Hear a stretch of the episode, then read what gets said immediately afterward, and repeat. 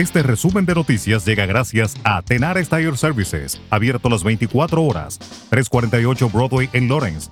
Teléfono 978-327-6802. Las donaciones se han vertido tras la muerte de la sargento del Cuerpo de Marines de Estados Unidos, Joanny Rosario, después de que la graduada de Lawrence High School fuera asesinada en el ataque frente al aeropuerto de Kabul en Afganistán la semana pasada. Se han recaudado más de 40 mil dólares para apoyar a la familia de Rosario. Rosario fue asignada a la Quinta Brigada Expedicionaria de la Infantería de Marina, actividad de apoyo naval en Bahrein. La habían enviado a Afganistán a mediados de agosto. El alcalde de Lones, Kendris Vázquez, dijo que cualquier persona que desee donar a la familia de Rosario solo debe hacerlo a través de la página oficial de GoFundMe. La familia no ha autorizado ningún otro método de recaudación de fondos.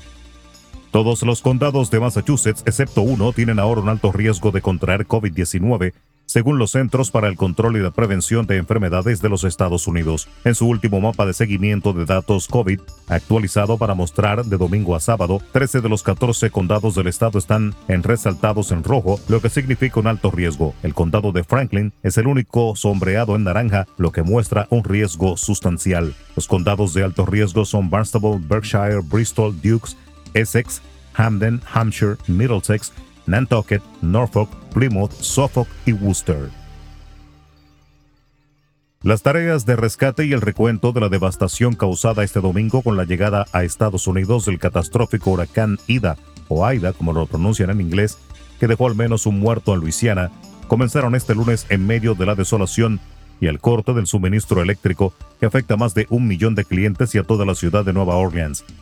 El gobernador de Luisiana, John Bell Edwards, aseguró este lunes que las muertes pueden subir considerablemente y que va a tomar tiempo para llegar por carretera a las zonas destrozadas por el huracán, considerado uno de los más potentes que ha tocado tierra en Estados Unidos. Estados Unidos completó el lunes su retirada de Afganistán poniendo fin a la guerra más larga de la nación norteamericana y cerrando un capítulo de la historia militar que probablemente será recordado por los colosales fracasos, las promesas incumplidas y una frenética salida final que costó la vida a más de 180 afganos y a 13 militares estadounidenses, algunos de ellos apenas mayores que la guerra. Horas antes de la fecha límite fijada por el presidente Joe Biden para cerrar el último puente aéreo y poner así fin a la guerra de Estados Unidos, aviones de transporte de la Fuerza Aérea sacaron del aeropuerto de Kabul al contingente restante de tropas.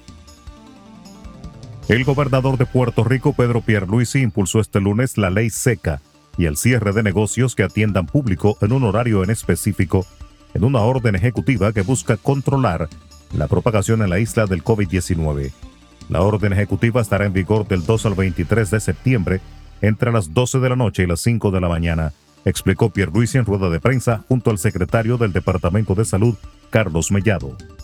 En República Dominicana, los líderes políticos, empresariales y sociales del país iniciaron este lunes un diálogo convocado por el presidente Luis Abinader para discutir una reforma constitucional y otros proyectos. En la primera reunión del diálogo coordinado por el Consejo Económico y Social, asistieron los 12 partidos con representación en el Congreso Nacional y abordaron básicamente la metodología a utilizarse en los encuentros. El próximo encuentro está pautado para el próximo 15 de septiembre a las 10 de la mañana y el ex procurador general de la República Dominicana, Jean Alain Rodríguez, irá hoy ante la Corte de Apelación del Distrito Nacional donde pretende conseguir la anulación de la medida de coerción que lo envió a prisión y también quiere que la audiencia sea celebrada a puertas abiertas.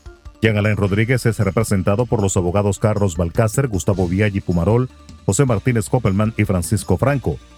El abogado José Martínez Hoppelman dijo que en el país los imputados han comparecido a las audiencias estando en libertad luego de habérsele variado la prisión preventiva, citando el caso de Odebrecht, en el que los encartados tienen más de cuatro años acudiendo al tribunal donde se conoce el juicio de fondo. Resumen de noticias. La verdad en acción. Jorge Auden. Conduzca seguro confiando el cuidado de sus ruedas a Tenares Tire Services, abierto las 24 horas, los 7 días de la semana. 348 Broadway en Lawrence. Al comprar gomas nuevas, recibe reparación de por vida, además de otros servicios también de por vida. Tenares Tire Services también ofrece alineación y balanceo y autodetailing. Las mejores gomas nuevas y usadas en Tenares Tire Services, con el trato afable de Brian de Peña y su equipo. Tenares Tire Services, 348 Broadway en Lawrence. Teléfono 978-327-6802.